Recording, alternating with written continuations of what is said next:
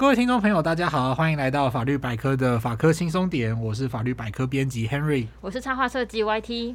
哎、欸，其实我们今天开了一个怎么讲，很很容易引发争议的题目，就不要起争议，不要起争议，就引战的是我自己这样子。对，什么叫滥诉？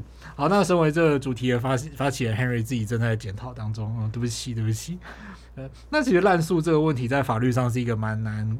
蛮难解的问题啦，那我们今天就来跟听众朋友聊聊，就是什么是法律上的烂诉啊？比如说你有时候都会觉得说，哎、冤枉啊，就是哎、我真的有冤屈啊，那法院到底会不会？呃，就是随随便便把我的案子判定成是滥诉呢？嗯，然后呃，其实这个就是我们等一下会讲的，其实并不一定。嗯、我们等一下就来告诉各位，就是什么才叫做真正的滥诉？对，你的行为在这些行为的面前，实在是微不足道这样。哦，我觉得你这一次的标题，而且这次标题是也是你想的嘛，对不对？对，有点引战的。其实我今天还蛮期待听到一些很荒谬的案例。嗯，那那所谓，我想我先我先用我一般我的理解上来来理解“滥诉”两个字好了。对。我想象他的意思应该就是指乱告人吗？我觉得说的很不精准。哎，没有，其实就是乱告人，没有错。乱告人，对，就是乱告。你可以解释成乱告，你不管告什么都可以啦。对，就是乱告。那一般人也许听到法律人讲滥诉都会很生气，就是呃，例如说会觉得自己受委屈啊，然后呃，但是念法律的人都会告诉你说啊，你这个不行啊，就是你。如果有什么冤屈，然后你跑去问周边的朋友啊、亲戚，然后就说：“哎，我想要告他，这样可不可以？”然后他们都会一副拽样啊，跟你说：“啊，你这个不行啦，就是你这个在法律上有可能是滥诉哦。”啊你就觉得很生气，觉得有有志难伸这样子。哎，这边其实就要呃仔细的去界定一下，法律上讲的滥诉其实是一件蛮严肃的事情哦。呃，我们例如说举民事诉讼法当例子好了，因为它有明明确的比较针对滥诉的规定。那它规定在刑民事诉讼法的二四九条跟二四九条之一，条文不重要。如果真的有兴趣的听众朋友可以去翻。其实如每次听到我们在讲条文的时候，真的有去翻的听众朋友，欢迎留言给我们，我们会送，对，我们会送你神秘小礼这样子。对，那大致上的内容，它其实是说，就是原告起诉的时候，如果你是基于恶意啊、不当的目的，或者是你有重大过失，在事实跟法律上缺乏合理的依据。那才算是烂诉。嗯嗯嗯，哎、欸，我刚刚在你这样讲的时候，我听到了一个重点，也就是说，前提要达到烂诉的前提，必须说是原告要基于一种就是恶意的心理呀、啊，不是单纯为了要讨回自己的公道，可能就是想要告对方啊，当做恶整对方这种方式，这样的心理。对。那可是这样的心理，我会很好奇，这种东西到底怎么怎么证明啊？其实你有时候可以从一些脱序的客观。行为看出来，嗯。我举个例子好了，假如今天呃，YT 欠我三千万，对，然后我要告 YT，我应该是一次要告说就是哎还我三千万，对，哎他可能不是，他把它分成三万，然后分一千次来告，哇塞，哦，对，就类似这种状况，你就可以知道说你这个人是不是很无聊啊？对对，他是故意的那样，对对对，然后或者是说呃不合理的金额，嗯，比方说我今天在路上，然后被一个人牵着一只狗，然后吠这样子，然后我就想我不喜欢狗，然后我就要告，然后我说我精神赔偿是三千亿。我索赔三千亿元，就是精神赔偿。你的狗严重的伤害了我的心灵，这样子。哦，对，像这种情况，就是呃，你可以看得出来，他已经到了完全没有什么道理的程度。对对对。呃，那他就对他就会是烂熟。所以其实你并不会，呃，当然我讲的是说都是一些比较极端的例子啦。嗯，但是你确实也可以从这些情况去看出来说，哦，有些人他真的就。是告爽的，对，对他可能就是他可能真的有一些争议需要伸张，但是他的表现形式很夸张，这样。嗯、那呃，像这种提告是为了让对方不好过的这种滥诉的状况啊，法院可以按照个案情况去处被告，然后跟被告的法定代理人。甚至是被告找了律师，哦，对，最高十二万元的罚款这样。而且如果说你突然无端因为这种事情被告，然后还要找律师跑法院的话，你找律师的这个钱是要算在原告的身上。哦，哇，哎，我觉得刚刚有点意外，原来被判定是滥诉的话，连接这个案子的律师都会被处罚。哎，因为其实按照律师伦理，然后跟就是相关的律师专业，你是要帮忙你的当事人把关，不是跟着他一起无理取闹。对，就是你当当你的。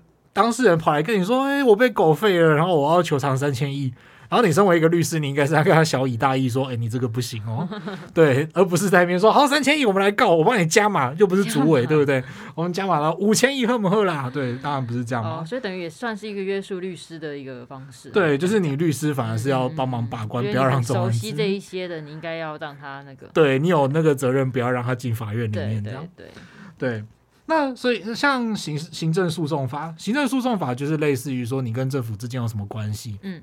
然后，例如说，你应该被核发建造，但是他不发给你。嗯、然后你诉愿之后，你可以去打行政诉讼，说，哎，发给我建造啊，这些的行政诉讼法，就是你跟政府之间因为公公权力的事务产生了争议，然后去打官司。嗯、行政诉讼法之后也想要修法跟进。嗯、那至于像呃刑事诉讼，嗯、刑事诉讼的话，它跟民事诉讼比较不一样，它是呃没有特别去有这种恶意提告的状况，呃。不会针对这种恶意提告的状况去立罚锾，它会有一个更厉害的东西叫诬告罪。哦，对，就是比方说我诬陷我的邻居说，哦，他来偷我东西，然后事后证明如果是假的，而且是我刻意要捏造案子去捏造这个案子去告他，嗯，那这个时候我反而就会犯诬告罪。嗯嗯嗯，对。不过诬告罪其实也蛮难成立的啦。对，其实我们刚刚在聊这个，你讲到滥诉的时候，我也有想到说，哎。通常乱讲说乱告人，不是就会说是诬告罪嘛？所以原来是在刑事跟民事上对应有差别。对，那那是不是我这样理解，就是说，呃，刑事上如果乱捏造证据告人，嗯，可能就是吃上诬告罪。那民事上如果到处乱七八糟，就是到处想要告是怎样告那样子的话，对，就是可能会被法院判定为滥诉，是不是两个差别是在这？对，刑诉的刑事诉讼跟刑法的诬告罪的话，就是你是要。呃，告别人，然后让他受到刑罚的处罚。嗯，所以例如说，我告他窃盗，我告他诈欺，嗯、我告他贪，我告发他贪污什么之类的。对。那如果是民事诉讼的话呢，主要就是针对钱嘛。对啊。然后比方说，我说，哎，这块土地是我的，嗯、所以你要还我。嗯嗯。啊，或者是说，这个抚养费要谁出？这些状况。那这呃，就是民事的话，主主要是适用我们前面讨论到的罚还的规定。对。所以它没有那么强烈的诬告罪的约束效果。哦。对，但是因为诬告罪，同时他因为因为他有可能抓进去关嘛，对，所以诬告罪也不是说你轻随随便便就可以成立诬告罪。对，就它条件可能会比较更难一些。对，就是你对于法律错误的解读不一定会马上构成诬告罪这样嘛。嗯、好，好，所以接下来就要讲到一个蛮大的重点，就是虽然一般人就是你不懂法律，然后如果你又真的不找律师，嗯，假如说你涉及到的钱可能就是机车被撞坏，修理费一万八，嗯，那这种情况你不会去找律师吗？你律师找完，然后你跟他谈完，你法律上该怎么做，你那一万八就你就再先先再付一万八之类的。对，那其实没关系。撇除现在很多免费的资源，可以尽量给你协助啊，例如说法律百科 趁机打广告。对，马上来夜配一下，嗯、噔噔这样子。那如果你一状告进法院或地检署之后啊，即使你的主张有什么地方不足，嗯，就是法律上不是这样子。嗯、哦，比方说他过失，他不小心撞坏你的车，啊，你说，哎，这毁损罪，我要去告你毁损罪。嗯、但是毁损其实不罚过失嘛。嗯、那当你到了呃地检署的时候，检察官。或者他就会尽最大可能告诉你说，诶，为什么你在法律上你这个要告民事，你不能告刑事，因为毁损罪不法过失，他会这样跟你讲。嗯。对，那或者是单纯的欠钱没办法还，嗯、哦，你十年前借了一个好朋友钱，然后十年后他说还不出来，嗯、因为他什么他家破产了，他说哦我要告你诈欺，你十年前诈欺，但是这其实是呃财产纠纷嘛，他也不是诈欺罪，嗯、那这个时候检察官或者是法官他会尽可能告诉你说，哎，这其实不是这样，就你自己针针对这个法律有误会的话没关系，你不会马上被处罚，嗯、对。对，不会有人特别说你滥诉，嗯但是呢，呃，就是说，如果你听了这些之后，然后你还是输不起，就跟奶哥一样，对，就是输不起啦。然后你无法接受自己站不住脚的事实，嗯、如果不管他就诈欺啊，他这他就诈欺啊，然后你就一天到晚丢案子进法院的话，哦、对这种情况，你就呃就会让人有点难以接受这样子。嗯、对，就是这就有点像是，如果你身体平常都很健康，然后你就是你就常常去看医院的时候，会看到那种。就是呃，好，不要说这样有点年龄歧视，对，就是你还是会看到有一些人就很无聊，他们就会常常去拿药，常常去看医生，对对，就是去医院像逛公园一样，对对对，但是你说问说，哎、欸，这里痛哪里痛，然后他就会说啊，这里痛哪里痛，然后明明检查出来都没事，大家都很喜欢去拿药，然后吃不完再把那个药都丢掉，嗯嗯，对，就是从。呃，浪费资源的角度来讲，这两件事情其实是有点有点类似的。哦，我觉得你刚刚那个逛医院的举例真的还蛮好的，这样就很理解了。嗯、那就是说，就是说，其实大家真的如果要上法院要告人的时候，真的也不用太担心，因为自己可能对于法律的理解不够啊，或是证据不足，嗯嗯、会因此被法院说是啊你是滥诉。但其实法院也知道我们是一般人啦，就是。你一定也会先跟我们说明说，哎，为什么这样子？你这样告人会不成立。但如果就是已经说明完了，反复发生的话，就有可能会被法院视为滥诉。对，尤其像我真的有一次在呃法庭上，就真的看到有民事诉讼的当事人就跟法院说，哎，我是看跟法官说，哎，我是看了民法的第几条第几条，他不是这样这样说吗？哦。然后法官就。跟他说啊，我是受过训练的，我对这条条文应该解释比你对啦吼，就是这条其实是在讲怎么样怎么样，你可能解读错了啊，不过没有关系，就是对你误会了这样子。嗯嗯对他还没有骂你，嗯只要你还没开始读的情况下，法官都不会骂你的。对，那还不错。那哎，那想问一下 Henry，就刚刚一开始我讲，想要听一些有关荒谬的案例，就今天有什么案例可以跟我们分享吗？对，那就是现在就来让你看看什么叫烂书这样子。对，各位听众朋友，千万不要紧张，就是对。要被判定成是烂诉，你如果有这么夸张的话，就是你才需要担心这样子。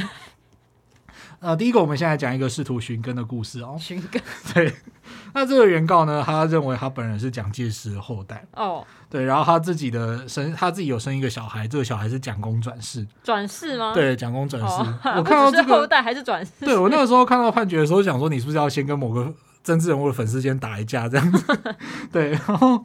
呃呃，他就说他的小孩是蒋公转世嘛，然后一出生就会讲话，而且还有前世的记忆，这样。哇塞！对，但是他的真就是他他是蒋蒋蒋家的传人嘛，然后他的小孩是蒋公转世嘛，嗯，但是他的真实身份却被从小跟他一起从他生长的育幼院的院友啊院长，就是一起瞒天过海这样子。哦，那这个共犯呢，还有谁呢？还有蒋万安，哈然后蒋孝严，然后郝龙斌跟马英九 这几个人，就是一起瞒天过海这样。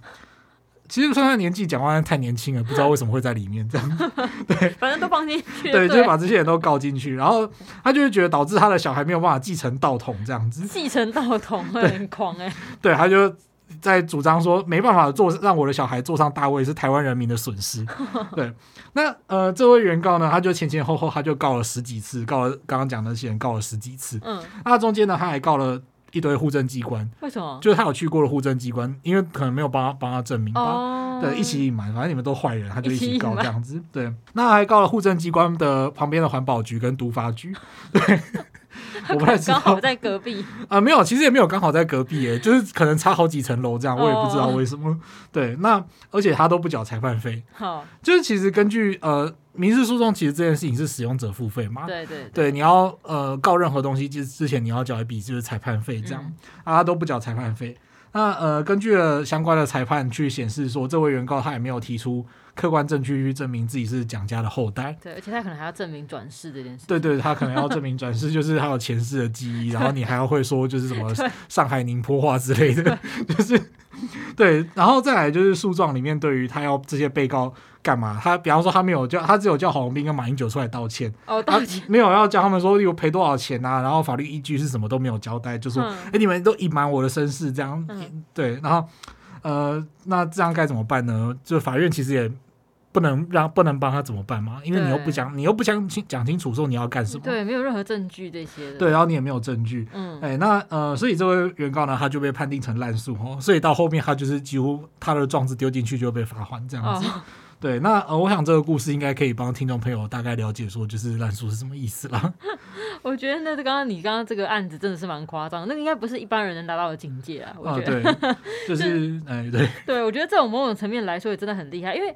通常一般的人听到要上法院，通常会觉得很麻烦啊，而且他告这么多人，一点都不嫌麻烦、欸。啊、不会啊，他其实也没有什么损失啊，他就是状纸写一写，丢，丢进去这样子。他也要花时间写。对，因为接下来就是要麻烦的，就是一些工作人员嘛，就要法院的实务工作者就要帮他写东西啊，然后送达啊什么的，真的很累。哎、欸，那所以就一旦如果被判定为是滥诉的话，是会被处以罚款吗？其实，在民事诉讼法的。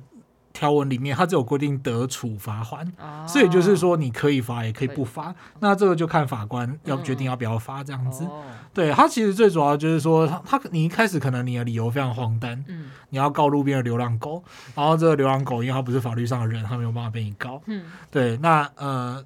对，这个时候就是可能法官就会念在说，好了，你呃，这我随便乱讲的，随便举个例子，就可能你可能第一次他可能就会觉得说好算了，嗯，然后第二次你还煞有其事的，就是写的说这只流浪狗，当地居民称它为小灰，然后我现在要告它，然后还把它的就是什么狗物什么拍下来当做证据之类的，然后法官可能就会开始觉得你很烦了这样子，对。那再来再讲一个故事，这个故事还蛮有名的，就是在应该说在法律圈里面蛮有名的。呵呵呵对，我也绝对不会承认说，哎、欸，我当初其实看得非常开心这样子。开心。好，那这个故事呢，是这个原告想要提告。嗯。那呃，最原始他想要到告谁，就是有点不可考了这样。嗯嗯那呃，像我们刚刚讲的嘛，就是其实你在法律上，你想要告人，你要做哪些事情呢？你要把事情的来龙去脉讲好，嗯，然后你要讲清楚你要告谁，然后你要干嘛，你要被告干嘛，然后再来就是你要把证据附上去之外，你还要根据你的请求的金额去，或者是请求的事件去缴一笔裁判费嘛。嗯那呃，这个原告呢，他有几件案子就是写的不清楚，然后他也没有写裁判费。哦、那裁判法官就会告诉他呢，哦，那你这个地方写的不清楚哦，我们需要你补写，不然我不知道你要告什么。嗯，然后跟你要告人的话，请你缴裁判费。对，就我这个呃法官他请他补的话，他也不补。嗯，所以法官就依法驳回他的起诉嘛。对，对，那。结果这个原告呢，他接下来就告了这个法官。哼，啊，你怎么可以驳回我的起诉？这样子，不满这个结果。对，对他不满这个结果，就啊，你怎么可以驳回他驳回这个起诉呢？嗯，然后另外也告了什么检察署啊、地检署啊，然后警然后警政署之类的单位。警政署也也也告他，是因为觉得他可能去报警，然后警察没有理他。哎，这我也不太确定，因为他案子还蛮多的。对，对，然后后面的陈审法官请他补充该写的理由或该缴的裁判费，他也都没有补。嗯，然后继续告法官。就是当每有一个法官驳回他的起诉的时候，他就会在下一个案子连那个法官一起告进去。对，就是人流会越来越长。对，主委一直加码这样子，我就是告你这样。对，那最后呢，因为他在某个某地，呃，这个某地我就不讲了，然后就在某地一直告，一直告。那最后呢，他的刚好也其中有一件案子就告到了一个，就分到了一个业界非常知名的法官。这个法官就是，呃，假如他姓某的话，大家都会叫他某大炮这样子。某大炮。对，就是非常凶狠。那这个法官呢，就把他之前告的所有案子都列出来，然后去讲说：哎，你在几年几月的时候告了这个法官，因为这个法官 告诉你要缴裁判费，然后你不缴，嗯，所以然后你去告他，嗯，然后接下来又说某地你告了另外一个法官，嗯，这个法官一样也是跟你说这个怎么样怎么样，然后接下来你告了这两个法官，然后这两个法官甚至没有审过你的案件，我不知道你为什么要告他这样，然后把他就是一五一十的列出来之后呢，就裁罚他当时最高额的罚款是六万元，哦，现在已经修法改成十二万了，嗯嗯，对，所以各位你要想，就是当你被判，当你是那种。呃，知名的 VIP，然后你每次每告必被罚的话，然后你可能你要准一件的话就是十二万，每告必被罚。对，那你不要说我一千两百万，说我要滥诉一百次，就是拜托不要这样子。对对对，钱很多。对，然后这个法官最后就在裁定最后撂下一句话，就是法院不是让你这样玩的。哦，很精辟的一句话哎。对。不过我觉得他这个过程真的是踢到大铁板，就是。嗯我在想说，这个也是也是很让人觉得很困惑。他既然前面都那么认真的要把每一个法官都告了，然后结果裁判费也不交，嗯，然后再把这一票法官通通告进去。嗯、我在想说，相比最后一位法官，是不是其他位的法官人都蛮好，没有花时间来料理他？对，就是可能罚了，然后专程，然后又没有骂这样子。嗯、对，不过至于最后面这位大炮法官到底有没有被他告，我也是不得而知啦。我猜应该，我猜其实应该有，因为被列为下一笔的。对对对，就是你是下一个被告。对对，那其他也有，例如说，就打。输了，他也不止告法官啊，他也要告台北地院啊、台北地、台北市政府啊、台北市长之类的。啊、呃。这个我是看新闻啦，因为我没有仔细去找，就是新闻上面也有法官表示说，哦、呃，这个条款当时修法的时候的新闻就说这个条款很重要，因为也是有人告了七千多个案子，七千一个人哦，对对对，告了七千多个案子，他也不缴裁判费的话，他就是无本生意啊。对啊，而且听说有的人都还是用用手写，就他也不用打字。把把把纸印出来，然后打。哦，我想说打字可能还比较快，还可以复制贴上。哦、呃，可是有些人他可能就用手写啊，而且听说就是还有日历纸背面。哦，就是他们送进去法院的诉状就是日历纸背面这样子。对，那呃，就变成说到了这个地步，就是很难真的说，就是当这个原告到底是有委屈还是是太有还是太闲这样子。真的。对，那其实。再次还是要重申说，当你的权益受到侵害的时候，其实提起诉讼啊，你可以上诉，或者是对一审判决不满、二审判决不满，你可以上诉，这都是你的权利。但是如果客观上来讲，你真的没有什么道理的时候，真的就是要输得起。不然对于所有法院的工作者来讲，当他们需要花时间看你的诉状，然后帮你计算你的标的要多少裁判费，然后还要写相关的裁定啊，一些东西送给你，然后付全国的邮资，付付该地院的邮资来帮你做这些事情。的时候，其实他就要耗费很多人的时间心力了。嗯，对啊，因为我刚刚想说，除了法官，还有其他的。你刚刚像你说算裁判费，还甚至还有计件啊，啊这些的。对对啊，因为我觉得你刚刚分享的这个故事都还蛮离奇的。因为我觉得法官真的都已经蛮忙了，然后还要花时间在这些事情上，然后可能反而会因此压缩到其他的案子，实在也不太对。嗯嗯嗯，对，就是虽然这不是要帮法官说话，不过刚刚听了那些故事之后，我想就是听众朋友们可以自己判断一下，就是该怎么办，该怎么。判断这件事情这样啦。那其实也有一些法官呢、啊，他会说，检察官会私底下抱怨，或者甚至有公开投诉在一些网络媒体上面啊，嗯、就说哦，现在人民到底到底都在干嘛？就是。完全不看判决就乱上诉啊，然后打输了就造谣你受贿这样子。不过这也引发一些律师或者是学者的批评啊，就认为说你这是是不是那种司法精英的傲慢？你怎么可以说人民很笨呢？就是人民是你的敌人吗？这样？但就我自己的想法来说，其实其实抱怨这件事情是在所难免。这就跟服务业你也会遇到 OK 一样嘛？就是什么样的人其实都有。所以像服务业或医疗业，如果会忍不住想要抱怨，那些法官投诉来抱怨的话，我想也是人之常情。那当然，我们也或许可以去讨论说这样到底好不好。但是他们心里面会有怨怼是必然的嘛。嗯而且尤其是如果某些人已经严重的耗费许多人应该享有的司法资源的时候。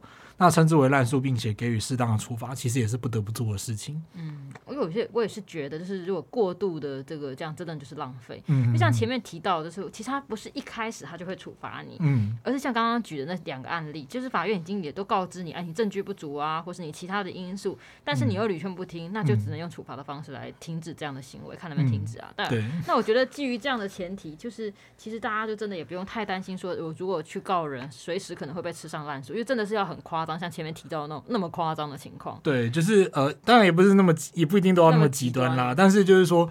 一开始法官、检察官一定都会至少想办法，即使他们可能有点不耐烦，因为他们案子很多，他们也还是会告诉你在法院法律上为什么是这样，对对，或者去问律师，嗯，就可以先打消念头这样。对对对，就会不会一开始就把你就是要怎么样怎么样，对，大家真的不用太担心。嗯，那我们今天这集就聊到这里喽。就对于滥诉这个内容有什么其他的看法的话，也欢迎留言给我们。好，那记得订阅我们的频道，并且按五颗星。那如果你对于节目有什么建议或是想法的话，也欢迎留言或填写回馈单给我们知道喽。那如果对生活法律有兴趣，或者是有各种疑难杂症的话，欢迎 Google 搜寻法律百科，就可以找到我们。拜拜，拜拜。